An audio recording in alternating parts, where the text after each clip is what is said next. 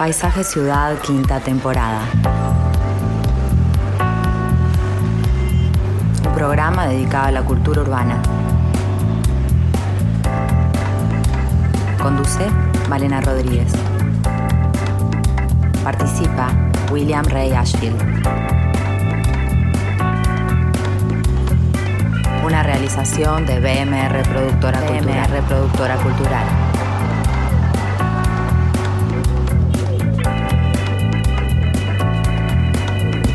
Radio Mundo. Hola a todos, muy buenas tardes, bienvenidos a Paisaje Ciudad en este hermoso jueves de sol, por suerte, en el que vamos a estar hablando sobre los museos, porque ayer fue el Día Internacional de los Museos. Bueno, una, una manera linda de celebrar, de aprovechar para ir a los museos y encontrarnos con, con actividades diferentes, con celebraciones. Y bueno, esta celebración surge desde, eh, o sea, surgió en el año 1977 a partir del ICOM. El ICOM es el Consejo Internacional de Museos, que es una organización sin fines de lucro asociada a la UNESCO, que se dedica a la promoción y protección del patrimonio cultural y tiene como eje central el museo como institución. Eh, este consejo fue creado en 1946 y actualmente está conformado por aproximadamente 45.000 miembros de más de 130 países diferentes. Uruguay cuenta desde hace más de 25 años con representación en el ICOM y hoy nos va a estar acompañando justamente una representante de esta institución, Gabriela Sicardi, quien además de dedicarse a la conservación y la restauración de obras de arte y bienes culturales, es la presidenta del Comité Uruguayo del ICOM. Vamos a estar hablando con ella, vamos a estar hablando también con Enrique Aguerre, con el director del Museo Nacional de Artes Visuales, porque el comité, este, este comité uruguayo, entrega un premio a la a la labor museística, un premio anual, y este año el galardón fue para el Museo Nacional de Artes Visuales, así que en minutos vamos a estar conversando con Enrique Aguerre y con Gabriela Sicardi. Hoy Willy no va a estar con nosotros porque está eh, con tareas de promoción del Día del Patrimonio y nos va a estar acompañando en su lugar nuestra productora Natalia Costa. Así que vamos a comenzar el programa escuchando la columna de Willy que tiene que ver justamente con los museos que nos preparó especialmente para hoy. En los últimos 50 años hemos asistido a una verdadera revolución en materia de museos. Un conjunto de transformaciones que afectaron a sus edificios, su programática y, por supuesto, todo lo que involucra a las propias exposiciones, tanto permanentes como temporales, han coincidido para un aumento exponencial en lo que hace a participación de público, sin duda cada vez mayor en número.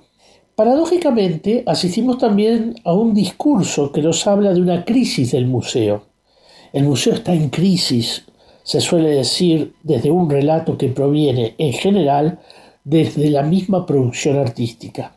Quizá en un intento por quebrar su valor institucional, legitimador y, canonizante que tuvo y que todavía tiene. Pero la realidad es que los museos han ganado en distintos aspectos.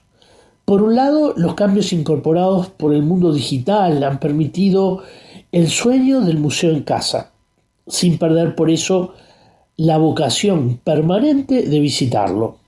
Por otro, los contenedores, es decir, los edificios sede de los museos, presentan una periódica innovación en sus arquitecturas, muchas veces acompañadas de la mano de grandes figuras del Star System, como pueden ser el legendario Foster, Ming Pei, Rafael Moneo, los Cruci Ortiz o Juan Herreros, por citar solo algunos en el contexto europeo y norteamericano.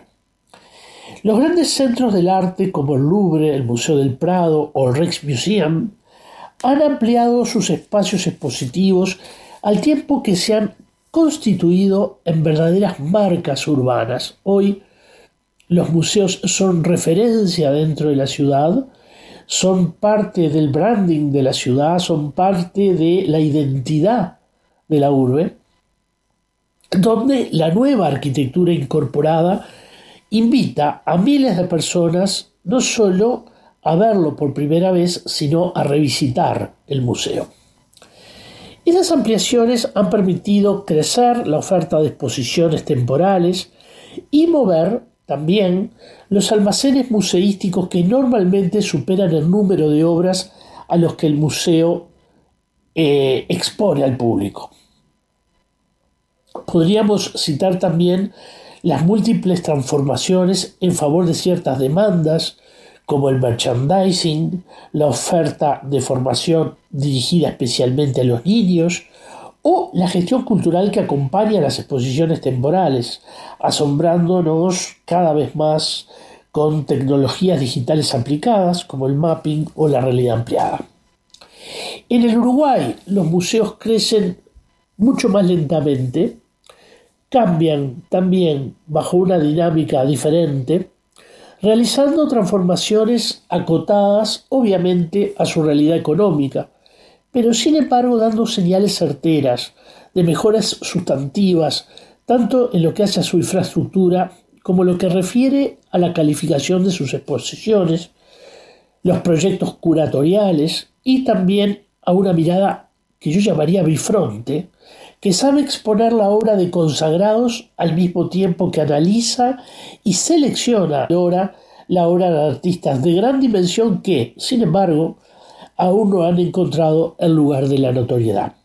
O sea, el museo en el Uruguay eh, da un espacio también para crecer, para reconocerse, para identificarse a ese artista que está en un proceso ascendente, que está en un proceso de crecimiento y que necesita justamente del apoyo del museo.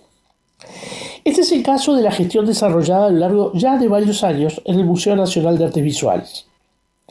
Es esa eh, acción sostenida que hoy hace de, de él un museo destacado que, bueno, hace suyo y con razón este reciente reconocimiento que le ha dado el ICOM, o sea, el Consejo Internacional de Museos.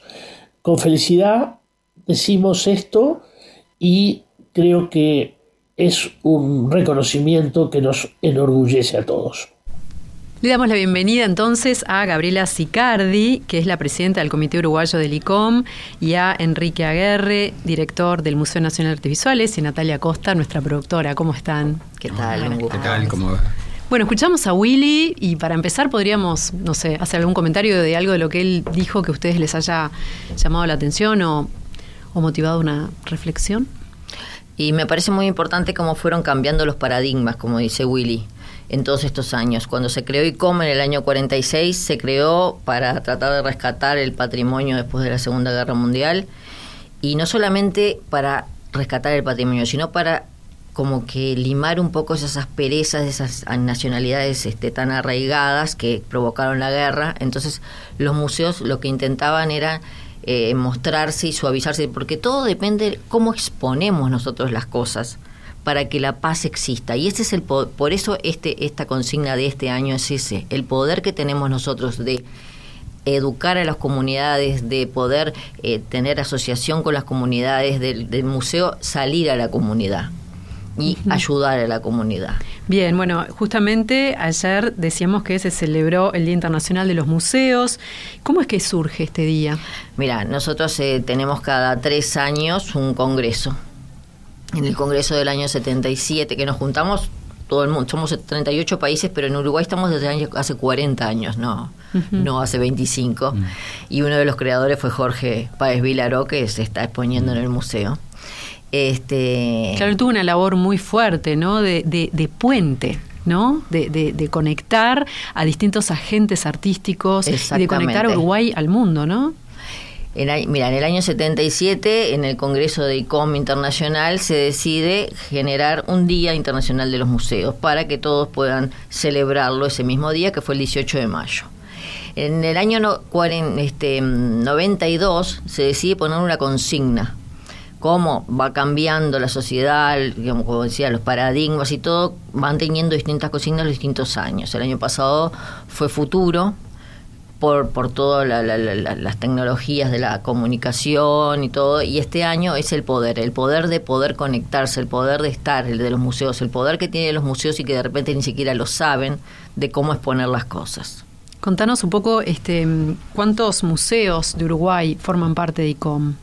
En realidad no me acuerdo, voy a ser sincera. Si me agarras así, si me preguntas también cuántos años y cuál es la consigna de cada año, pero eh, todo es, es individual. Pero hay, una unión, se juntan cada tanto. Claro, sí, sí, sí. sí. Aparte, en, este momento estamos con la definición de museos. La última definición de museos se cambió en el año 2007. Eso es a nivel global. A nivel global, somos 45 mil personas decidiéndolo. Sí, sí. Antes era lo global, ¿cómo es pero, el vínculo acá, también? Acá, ¿cómo, cómo es este, acá la interacción, en, En realidad, últimamente, el Zoom nos ayudó mucho más. Si no, nos juntábamos. Son reuniones por Zoom. Sí. No, no, también nos, podemos, nos juntamos. Y, este, y decidíamos este, cuáles eran los, los conceptos que a nosotros nos parecían más importantes, que era, era lo que yo te contaba del, por ejemplo, con y sin fines de lucro, que es, importante para los museos poder tener sostenibilidad, que es una de las cosas, mm. poder cobrar, poder, eh, no sé, tener otro tipo de ingreso que antes no lo permitían o ser sin ánimo de lucro que le permite al museo todo ese tipo de cosas. Y todo eso está discutiéndose entre 45 mil personas de todo el mundo en tres idiomas diferentes. No es fácil. Bien.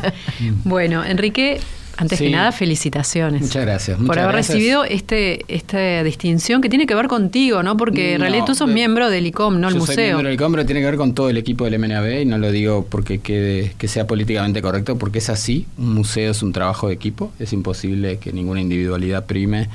Este, y tenemos un equipo fantástico. Eh, también agradecer las palabras de Willy, ¿no? Que destaca que eso también es un reconocimiento muy importante en cuanto a, la, gente, o sea, que hablamos de comunidad, que se siente muy identificado con el museo, como con el Museo del Parque Rodó, como nos gusta decirlo eh, entre casa, con el Museo Nacional como museo de cercanía de ellos que van a visitar, mi museo a veces dicen, y eso es el máximo orgullo para todos los que trabajamos, o sea, hacer el trabajo desaparecer un poco y que el museo este, se relacione, o las propuestas del museo se relacionen. Yo un poco lo que decía Gabriela, dos cosas. Una, porque después me olvido, es lo de Jorge Páez Vilaró. Nosotros ahora estamos disfrutando de un momento fantástico con la creación del MAC a partir de enero, que es por la lucidez, el desafío y la gran generosidad de Pablo y su familia, Pablo Chugarri, que se pone a la espalda el desafío de un museo que es gigantesco, no es solo abrir y mostrar, es conservar, es contratar gente, es mantenimiento, son obras, inversión, en fin. Formación, ¿no? Porque ellos Formación. Hay que pensar en muchísimas cosas. Y Jorge Páez Vilaró hace 50 años hizo exactamente eso, abrió el camino en ese sentido con el Museo de Arte Americano, con el premio que daba United, bueno, antes Panam, en fin, este que fue y era un lugar también de encuentro fundamental este en Maldonado, este y muy cerquita del límite comunitario, pero en Maldonado, este en la ciudad de Maldonado que que todo lo que ahora estamos trabajando de descentralizar de la capital, de tener en todos los departamentos lugares de referencia, interacción entre los distintos museos, en fin, de ciencias, de arte, de historia, de archivos, este, hace medio siglo casi que, que Jorge lo, lo, llevó adelante. Después me enteré por Gabriela que había estado en los comienzos del ICOM. Yo soy socio del ICOM, este, también los museos, pero te diría que casi todos los que estamos trabajando en los museos este, estamos o afiliados o en relación con el ICOM, porque además el ICOM tiene una maravillosa web que todo el mundo puede usar, pero si sos socio, además tenés recursos fantásticos, cursos, tutoriales, experiencias de todo el mundo, porque los museos también se construyen colectivamente. Como en red también. Absolutamente. Entonces no tenés que estar inventando la rueda cada cinco minutos. Vos vas a ver algunos problemas, bueno, hacemos esto o no hacemos esto, vamos por acá o no. ¿Qué experiencias hay? Los museos tienen ya desde fines de la, después de la Revolución Francesa, tienen 300 años, un poco más. Este, un poco más no. Eh, Una cosa importante que él no dice, que él dice que es esto, el equipo del Museo de Artes Visuales es maravilloso Mm. Lo conozco y se ponen al hombro el museo. Pero sin un director que los dirija bien, estas, estos tipos de, de, de, colecciones y de, y de muestras, como fue la de Picasso, que fue impresionante, no hubiera sido si no estabas tú. Bueno, muchas gracias. Pero sí, de todas maneras, eh, es verdad en un sentido que nos costó mucho empezar a trabajar al principio en forma horizontal como que todo pasaba en forma arbórea, desde la cabeza para abajo, y eso era como un embudo donde nos trancábamos. Entonces, desplegar cada área, que cada, alguien, que cada uno se eh, capacitara. caso Nelson Pino, el conservador, que hace cursos, viaja, María Eugenia Grau, encargada de curaduría, Claudia Mera en gestión, eh, en la secretaría, en comunicación, Jimena Ayuda, Fernando Brescosi en medios, puedo seguir en gráfica, cada uno ocupando su lugar que sabe, que se prepara, que se actualiza ese conocimiento, que toma decisiones en la línea que, después de las reuniones tenemos, este, eso es fundamental. Y ahí es donde se ve el, poder interno del museo en cuanto organismo. ¿no? Hay decisiones que, que se toman en forma colectiva. Bien, después de esta intro, hacemos un pequeño corte y enseguida venimos para seguir hablando sobre los museos.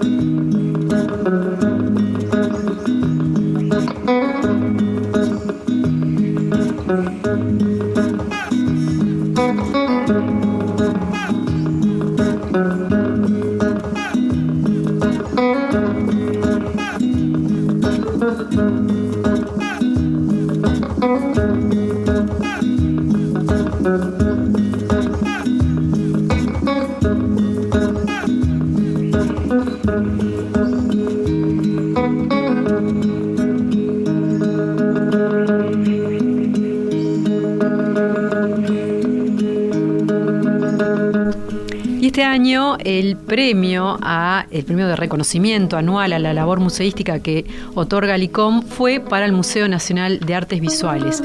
Estuvimos conversando con la escritora y profesora Estela Valo Liu, que ella este, participa mucho en estos, en todas estas actividades, y nos estuvo contando a propósito de esta elección.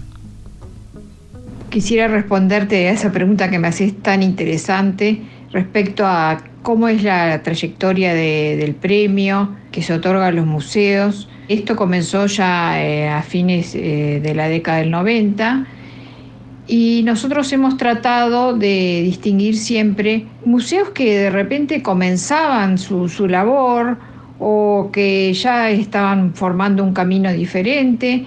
En cambio ahora dijimos, ¿por qué no premiar a estos museos que tienen más de 100 años de historia como es el caso particular del antiguo Museo de Bellas Artes que se llama ahora Museo Nacional de Artes Visuales. Nosotros lo que queremos hacer es un reconocimiento al dinamismo que tiene la dirección, a todo el trabajo del equipo y de alguna manera a este proceso tan complejo que implica conservar, investigar, exponer, comunicar en definitiva, porque lo más importante es que el, modelo que sigue el museo en los últimos años eh, ha despertado curiosidad en un público que antiguamente o anteriormente no, no asistía a los museos. Uno ve variedad de público adulto, mientras que antes se veía más que nada niños eh, en etapa escolar.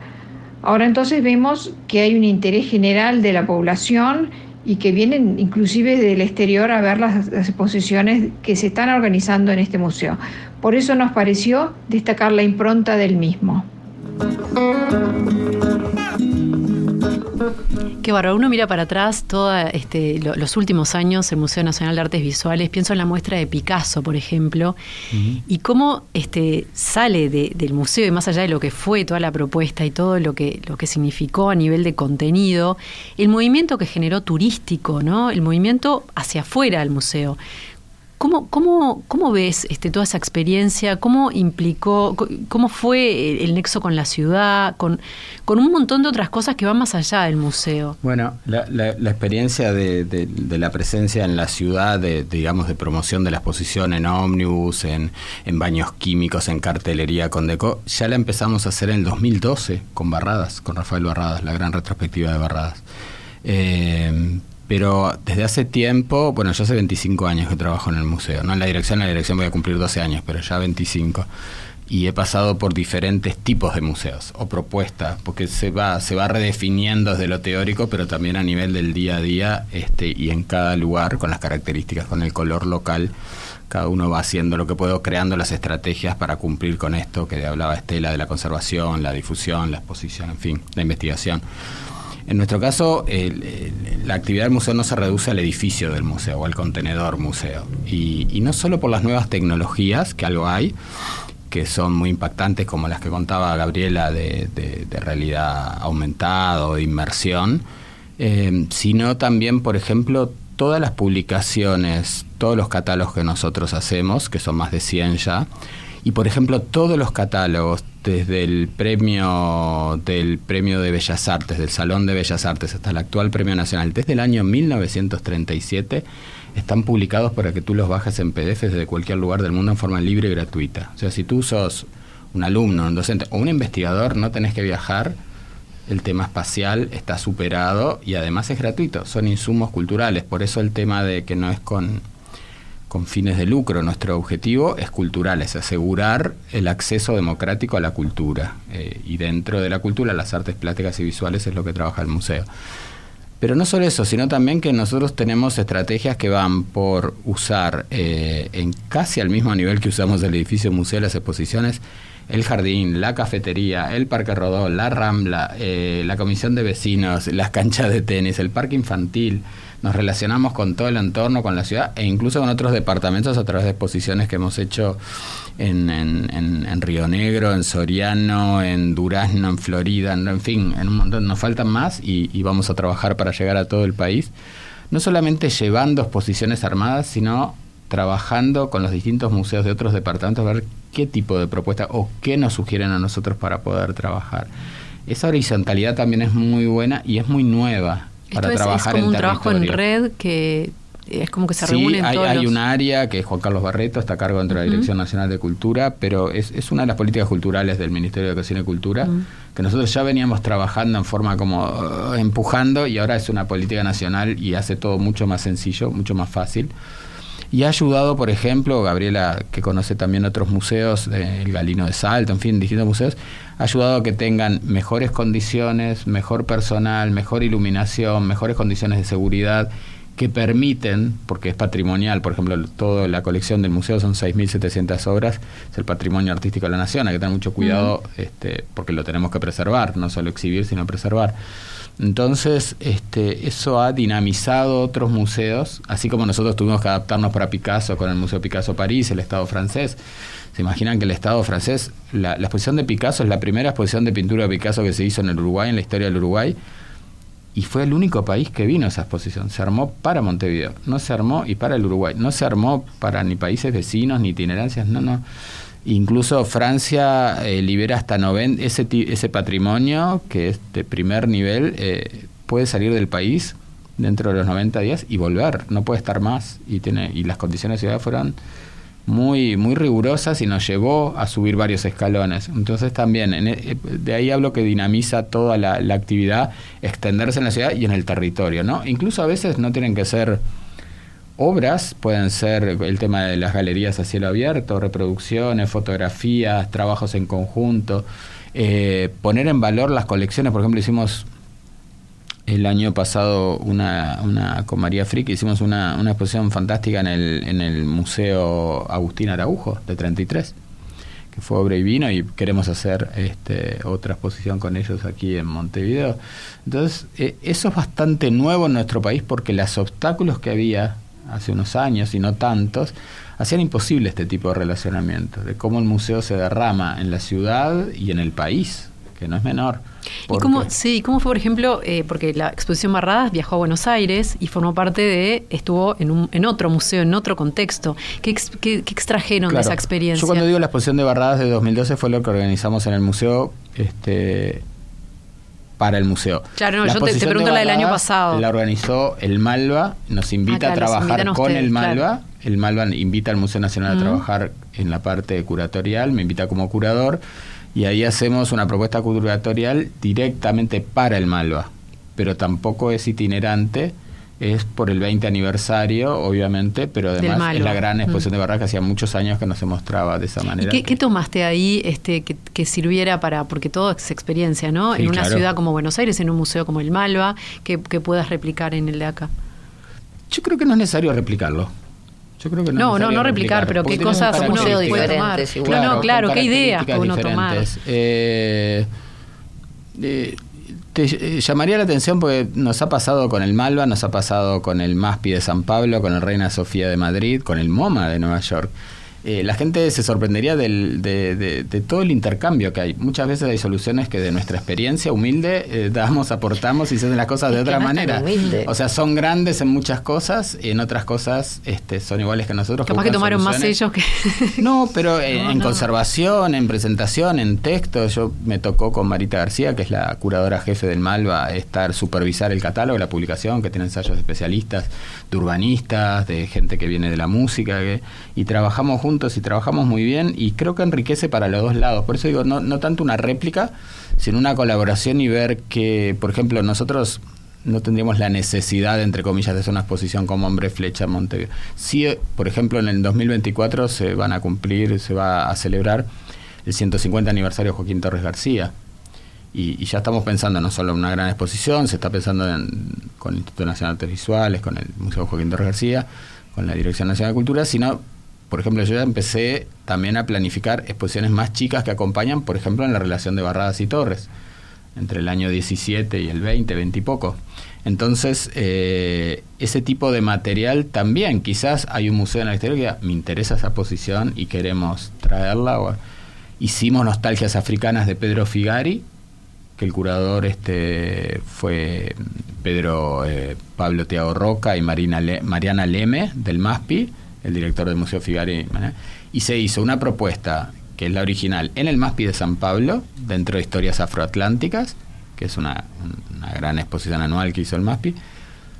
Después lo trajimos a Montevideo lo hicimos en el Museo del Parque, adaptada también en el Museo Nacional de Artes Visuales, yo digo Museo del Parque Rodó, pues y después la llevamos a Buenos Aires, al Museo Nacional de Bellas Artes de Buenos Aires, en otra propuesta, eh, también coordinado con Andrés Duprat, con, con, con Tiago como curador y no es exactamente igual, sin embargo, este, tuvo su impacto y su, y, su pertinencia dependiendo de las características de cada propuesta. Qué interesante. Yo eh, quisiera volver sobre una cosa, sobre un desliz que acabas de tener que creo que es sugestivo mm. para nuestro tema, que es, que es el paisaje de la ciudad, ¿no? En medio que el Museo del Parque Rodó el Museo de Artes Visuales, ¿no? Cuando uno piensa en, el, Museo Nacional de Artes Visuales, eh, muchas veces le denomina justamente Museo del Parque Rodó. Entonces creo que eso refleja eh, una cierta dialéctica que se da entre el museo y sus alrededores, ¿no? El museo, estamos diciendo, es una cosa que, que irradia, irradia, se, se derrama, como dijiste vos, pero también hay una relación de atracción, ¿no? es una, una, duplicidad ahí en el, en el efecto que ejerce el museo sobre los usuarios de la ciudad, que se establece una especie de diálogo. Entonces, eh, concebir al Museo Nacional de Artes Visuales, yo creo que sería muy difícil eh, aisladamente concebirlo como algo fuera del Parque Rodó. Uno va al Parque Rodó y piensa en el museo, y uno va al museo y piensa al parque, en el Parque Rodó. Entonces hay una integración con el espacio que es muy fluida. Hay, hay, una pertenencia, que se queda un vínculo de pertenencia importante que nosotros fomentamos. Yo la primera vez que fui al, museo, eh, sin, sin contar con la escuela que era chiquito, iba a jugar al fútbol este, a lo que ahora es el jardín de, Leandro Silva Delgado, maravilloso, pero no era una esplanada de tierra, todavía no estaba el jardín. Yo soy del 64, soy grande. Íbamos a jugar al fútbol con los amigos y nos echaban los guardias porque eh, rebotábamos a veces la pelota contra los paneles de clorindo testa. Mira dónde terminé. Ahora soy yo el que echa a la gente. Si a alguien se le ocurre hacer es incendiario a los 20, bombero a los 40. Este, pero sí, el Parque Rodó fundamental, el barrio fundamental, la comunidad, pero muchas veces, incluso en estas muestras que te decía internacionales, no tienen esa referencia del barrio, las instituciones y en el extranjero. a Barrada fueron 50.000 personas en mm. Museo Pago y en pandemia, con restricciones grandes de movilidad en Buenos Aires, fue un éxito. Picasso vinieron 185.000 personas de todo el mundo, más gente, porque una exposición tal como se plantea es única. Si no la viste en un lugar en determinado, no la vas a volver a ver No, no, no, no. Es como un concierto o una ópera en algún lugar que se da y después se hará distinto, se seguirá un guion. o- Por eso el tema de la réplica que, es interesante. Y en cuanto a lo que tú decís, eh, del barrio, no, claro, a nivel físico no. Eh, Uno se imagina ya, incluso hace unos años, la cafetería, el sabor del café, si puedes comer algo rico, ir a tomar un mate o ir con los chicos a jugar, o pasar por el parque, caminar por la rambla, todo va junto y es un lugar muy especial. Pero cuando salimos de- del barrio, del contenedor, yo sobre todo le digo Museo del Parque como algo afectivo, ¿no? Museo del Parque Rodó o el Museo del Parque le digo algo como este, que Como está en que es ese claro como como nuestra no porque decir Museo Nacional de Artes Visuales es protocolar cuando Sí, tengo pero decir, lo digo. mucho, el Museo del. Parque es como en la Ciudad Vieja los museos de la ciudad porque está en un lugar que sin ser el Museo Vilamajó que es muy reciente y el Museo Zorrilla pero ya Punta Carreta ya como da otra vueltita Sí. Pero ahí en el Parque Rodó estamos solos digo no no sé si hay otros en la cercanía porque No, incluso no, cuando no. hablan de museos hablan de Ciudad Vieja bueno porque es donde hay- la mayor cantidad de museos están por aquí en fin Pero en el 2016, por ejemplo, la consigna de ICOM del Día Internacional de los Museos y, y que fue el Congreso también fue museos y paisajes culturales. Ah. Porque Mm. el museo tiene que salir a buscarlo. Y aparte, como yo les contaba antes, es que muchas veces eh, el- el- monumentos que están al exterior y que tienen que conservarse van para dentro del museo y los cuida el museo. Y de repente se pone una réplica porque no se pueden conservar al exterior. Entonces eh, hay como una simbiosis entre lo que se puede conservar dentro del museo, lo que se puede conservar Claro. fuera. Porque también no, no nos olvidemos de los monumentos y sitios que eso es, es en la parte de ICOMOS, digamos, que también tienen que conservarse. Todo, todo pertenece a la misma ciudad y a la misma comunidad.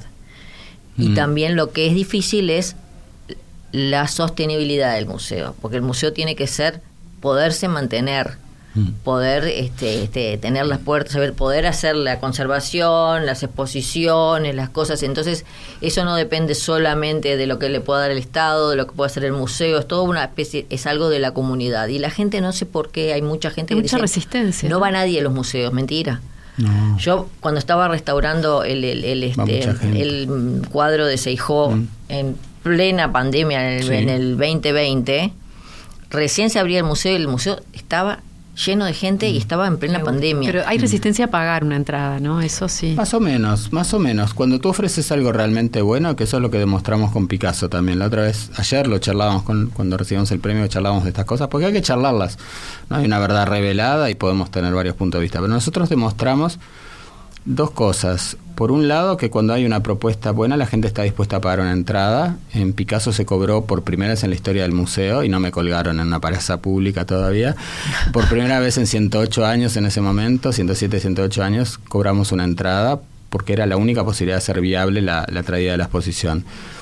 Y casi, y no son números inventados, porque hay un registro anticantel, porque por seguridad preferimos que no se comprara la entrada al museo, que se pudiera reservar con tiempo, en fin, y que se comprara afuera. Este, casi 60.000 personas pagaron una entrada. Pero fuera de, una, de un evento puntual. y Pero un- fueron, pero mira esto que interesante, fueron 185.000 visitantes. O sea que las 60.000 posibilitaron que 125.000 personas, entre ellas muchos escolares, docentes, acom- de todo el país, fueran, claro. fueran, hay horarios, entonces Pero es no como es esa cosa híbrida. Podés ir gratis y podés pagar una entrada a podés. algo. Siempre podés ir gratis, La siempre hay pregunta un que nos día que hacíamos, ser gratis. y la comparto con Facundo de Almeida, que siempre hemos sostenido esta pregunta, que, que es bueno planteársela, es ¿por qué el Ministerio de Cultura, dentro de los servicios culturales que da, obras de teatro, óperas, conciertos, se, cobra, se puede cobrar una entrada y ir a una buena exposición? No. Y si 185 mil personas acudieron, son, son más de tres estadios de centenario con los Rolling Stones tocando llenos para una exposición de arte, de pintura. Mm, sí, impresionante. Hacemos un pequeño corte, Mm. enseguida venimos.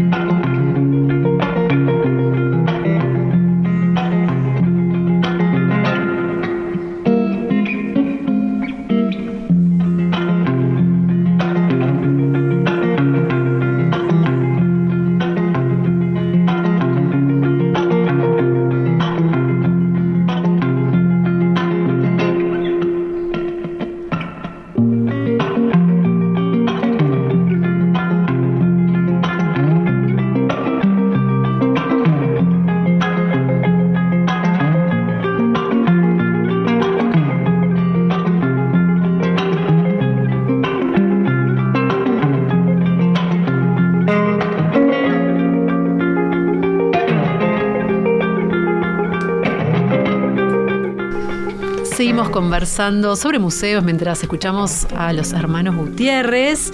Y bueno, Gabriela, me gustaría preguntarte un poco sobre esta nueva definición en la que están trabajando sobre los museos.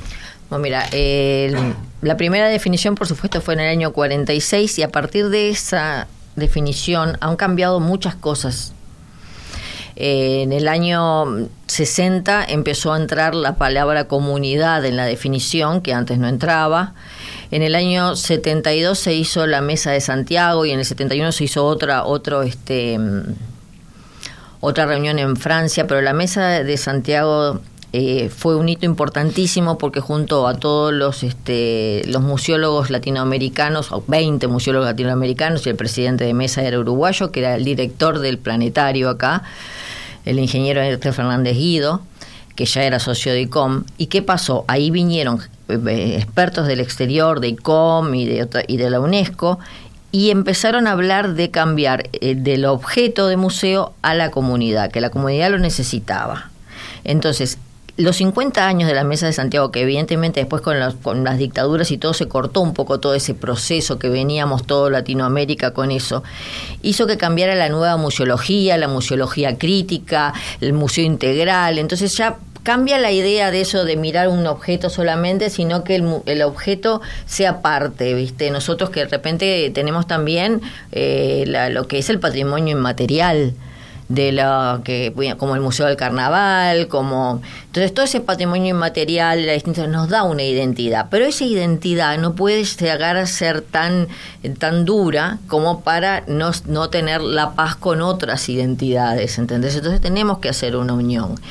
Y como nosotros este, somos asesores de las Naciones Unidas, y desde el 2015 se hicieron estos este, objetivos de desarrollo sostenible, en todos los, me preguntabas el tema del museo, cómo se saca, y muchas veces se saca de estos 17 objetivos de desarrollo sostenible que van de aquí, del, del 2015, 2015 al 2030.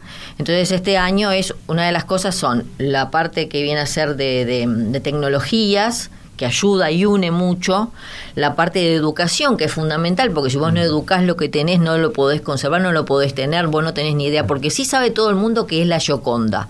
Y de repente entran al Louvre corriendo, corriendo, corriendo, corriendo, corriendo, solo a ver la Gioconda, pero pasaron por cinco Leonardos y no los vieron. Entonces, si vos no tenés la educación, eh, no, no, no es una cuestión de decir, bueno, tec, la vi.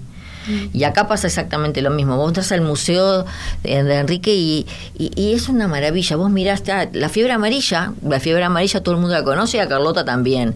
Pero de repente mirás los blanes viales que te. No sé, y ahora la nueva exposición que todavía no la vi. Tienen que, tienen que ver y se descubrió una muestra que se llama Fricciones Modernas, que es arte uruguayo del 50 al 70, donde está arte geométrico concreto, informalismo, ¿no? María Freire, Amalia Nieto, todo. Una maravilla. Yo no Hoy la voy a ver. Véanla, va a estar, va a estar unos meses, pero eh, también completa.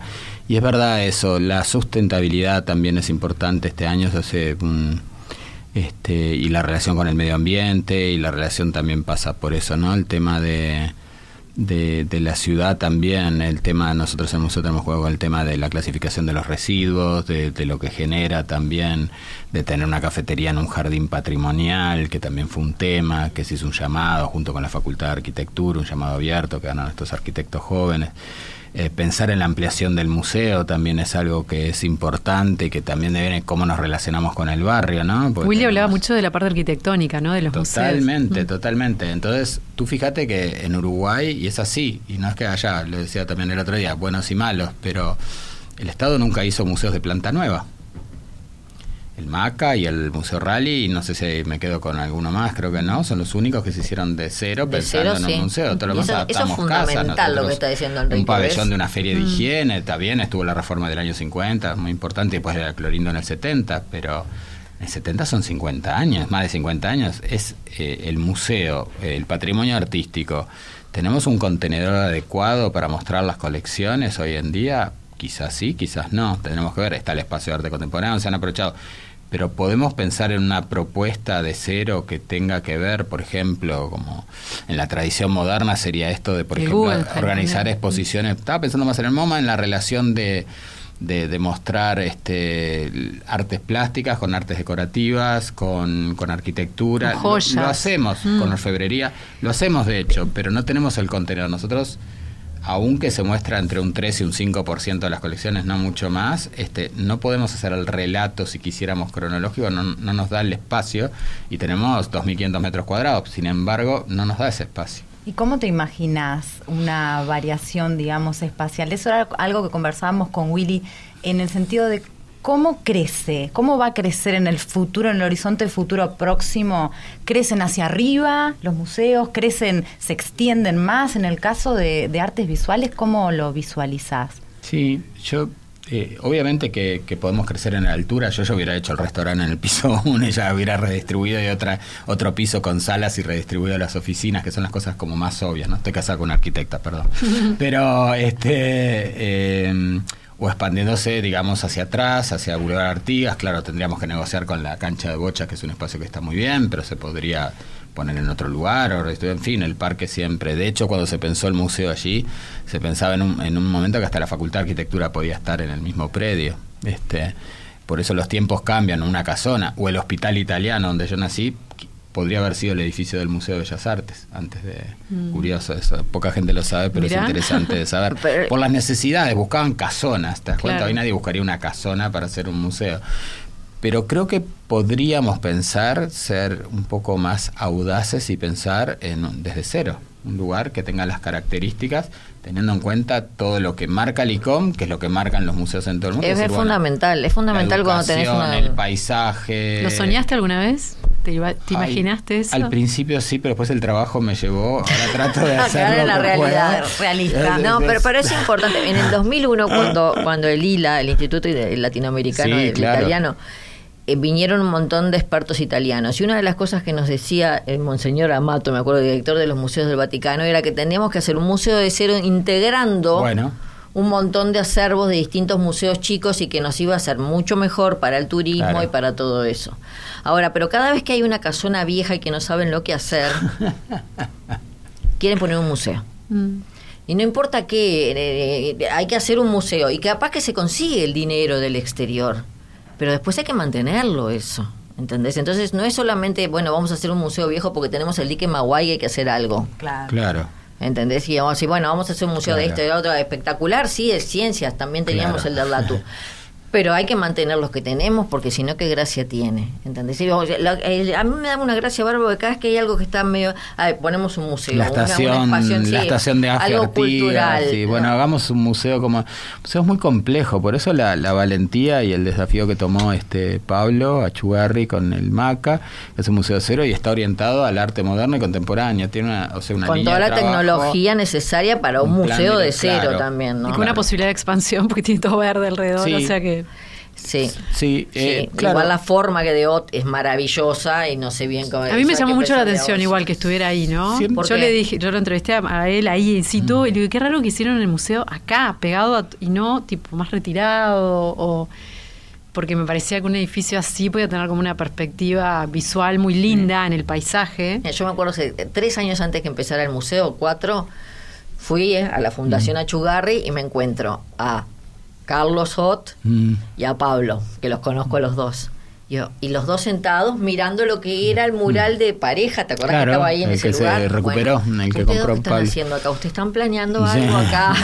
en ahora. Tengo fotos de es que ese es día. eso, es que es, es, es un excelente ejemplo el que da Gabriela. No se trata de ocupar casas vacías o casas que quedaron en desusos o edificios que se trata de pensar que conceptualmente qué tipo de museo queremos como comunidad, incluso consultar a las distintos actores de la comunidad y a la gente, qué tipo de museo. Tenemos un patrimonio artístico, en el caso de arte hay de historia, de ciencia, pero en el caso de arte tenemos un patrimonio increíble. Si hoy venís con alguien de afuera, viene alguien y dice, quiero ver arte contemporáneo uruguayo, no exposiciones de arte, de la historia del 60 para acá, casi no hay lugares donde ir a verlo. Tenés que pedirle a Clara Engelman, que te Engelman, dé una sí. mano, tenés que ir a Pablo, vas al Museo Nacional, puedes ver algo, a LEAC puedes ir otro poco, pero nos está faltando pensar cómo compartir con la comunidad este lo que tenemos ya. De Es como qué una manera construcción histórica. Y, qué- y en ese caso, ¿qué contenedor podemos imaginarnos? Claro. Este, yo creo que sí, que tenemos que tomar el desafío de, Este, creo que cada uno va aportando y va tomando el otro. Lo de la construcción, a mí me interesa mucho sobre la construcción en, colectiva, ¿no? El, como el arte, que es un evento. Esto también. Yo estuve un tiempo, estaré un tiempo más, pero digo, como las viejas películas de cabo y uno tiene una Colt 45, arranca con seis balas, después, después con los años te van quedando dos, tres y tratas de, de, que cada bala tenga su sentido. Yo hay, hay temas que puedo estimular a tenerlos haciendo distintas actividades, porque también generar pensamiento crítico de los museos es una de las funciones más importantes. Podemos charlar estos temas, está bárbaro que se charle la radio también en el museo, en coloquios, en charlas, y, provocar o estimular esos cambios, pero les toca a, nuevas generaciones también tomar ese el, testigo, ¿no? Claro. ¿Cómo pasaron ayer en el día, este, en este festejo del Día Internacional de los Museos? ¿Cómo se vivió? ¿En el museo hubo mucha gente? Sobrevivimos al no, era el ciclón. sobrevivimos al ciclón. No, pero no fue ayer. Ah, ayer fue el Día Internacional de los Museos. Nosotros pero fue el martes. nosotros lo conmemoramos, digamos, el martes antes mm. para como abrir, digamos, el claro. sí, pero fue lo abrió también el ciclón. Y este se nos asustó la gente. Fueron valientes, fueron valientes. En esas casas viejas. Pero vos sabés que ni coma aparte el ciclón. En ICOM, aparte, eh, subís a la red de ICOM internacionalmente, se ven todas las cosas que se están haciendo en el mundo. El año pasado fueron 37 mil cosas, en, aparte todavía faltan días, porque mm. la gente sigue, sigue, sigue y sigue haciendo cosas en esta semana. Claro, es una semana, ¿no? Muchas veces un día es como que es muy poco, es como el Día del Patrimonio, un día muy poco. Es muy poco, sí. Por suerte, porque eso implica que hay más conciencia sobre el patrimonio, hay más conciencia y la gente los usa. También el uso que le da la gente los museos redefinen los museos. ¿Cómo mm. usan el? O sea, ¿es solo un lugar de conocimiento? No. ¿Es un lugar solo de entretenimiento? Tampoco. Hay distintos usos y eso también va definiendo qué, museos necesitamos. Ay, yo quisiera decir algo, a ese respecto y algo a la experiencia, ¿no? Porque uno puede analizar eh, el tema de los museos, bueno, hablar de, del rol institucional o de el rol relativo a la cultura, pero también lo puede analizar desde el punto de vista de un ciudadano de a pie de alguien que transita por la ciudad y por ahí entra en un museo. Y acá quiero traer lo que estábamos hablando sobre, sobre cómo se da ese contacto íntimo, que muchas veces, o al menos yo lo siento así, capaz que ustedes comparten, los oyentes también, eh, uno entra al museo y es como que se da una experiencia casi sagrada en algún sentido, eh, porque hay un contraste tan grande muchas veces entre lo que es el vértigo de la ciudad, los eh, infinitos estímulos que nos pueden llegar por medio sonoro, por medio visual, y de repente cuando uno entra a un museo, eh, quizás sea semejante a cuando uno entra a una iglesia, en el sentido que allí encuentra silencio, muchas veces, muchas veces no, pero hay como una instancia en la que el museo eh, acoge a la persona y eh, suscita o el contacto con la belleza o la contemplación por otras vías que no sea la de la belleza. Entonces pienso qué importante es tener esos refugios dentro de lo que es la vida cotidiana en, en las grandes ciudades, ¿no?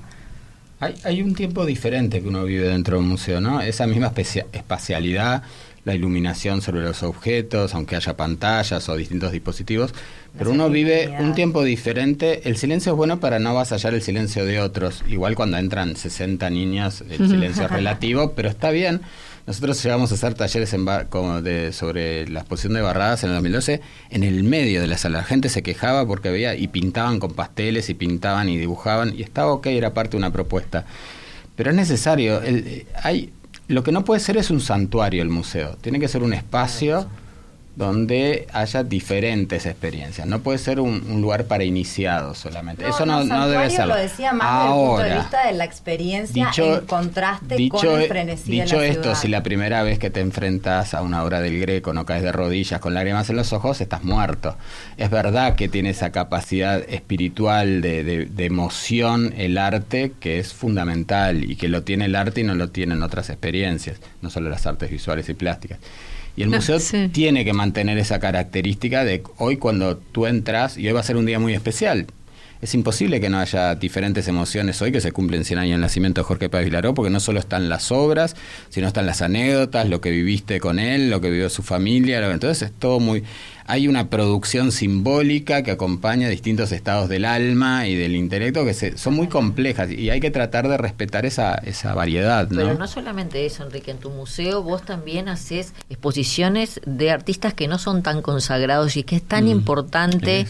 Eh, en este país tener lugares en los museos de los artistas que sí quieren llegar, quieren quieren po- poder este, seguir trabajando de su arte que no es nada fácil. No, es que cuando detectás a un artista que tiene una obra muy particular y realmente de valor, y lo charlamos en el equipo y evaluamos, este, hay que exhibirla. Este, obviamente que nos podemos equivocar o no, pero uh, nosotros decidimos exhibir a Liana Stolarski, que es la, la artista más joven que Muy exhibió en la historia del museo, con 26 años. Sí. Hicimos una gran muestra de Liana y que fue muy potente. muy- ella le está yendo bárbaro en el exterior, Claro, o sea, fue una apuesta que mostró esa obra era potente. No Mm. le hicimos porque era joven, le hicimos porque era muy potente, venía trabajando muy bien y que debíamos compartirlo con porque es la comunidad la que finalmente eh, eh, sigue siendo eso, ¿no? Vayan al museo, tú ves las redes ahora que van y ven la obra de Jorge, no sabíamos que hacía esto y aquello y, y a algunos les gustará más la pintura figurativa y otros este, la, la ironía de, de la conquista de América y otros los cafés, otros los tangos, otra la obra más eh, abstracta. Y hay lugar para todo, o sea, no, no, no es una galería particular que uno dice, bueno, voy a poner lo que yo creo que es lo mejor. No, tenemos que investigar y ponernos de acuerdo en, en qué producción realizada en el Uruguay, no solamente en el Uruguay, porque también es la, la, la rampa de llegada de exposiciones con el exterior. Estamos siempre recibiendo grandes muestras del exterior, no solo Picasso, hemos recibido Claro. y recibiremos en el museo las muestras de Paul Klee, las muestras de Henry Moore, en fin. La del Vaticano, ¿te La acuerdas? del que fue? Vaticano, maravillosa. Entonces, bueno, Qué bárbaro. eso. Bueno, la invitación es a ir a los museos, a detenerse, a usar el tiempo, detenerse, porque hace que uno tenga esa experiencia en forma muy diferente, así lo hace rapidito, a vivirlo, a vivirlo con la familia, a vivirlo de otras maneras a- distintas a las habituales. Muchísimas gracias Gabriela, muchísimas favor, gracias Enrique y Nati también que nos acompañaste hoy. Y bueno, ya nos vamos eh, despidiendo, nos reencontramos aquí en Paisaje Ciudad la semana próxima. Que pasen muy bien.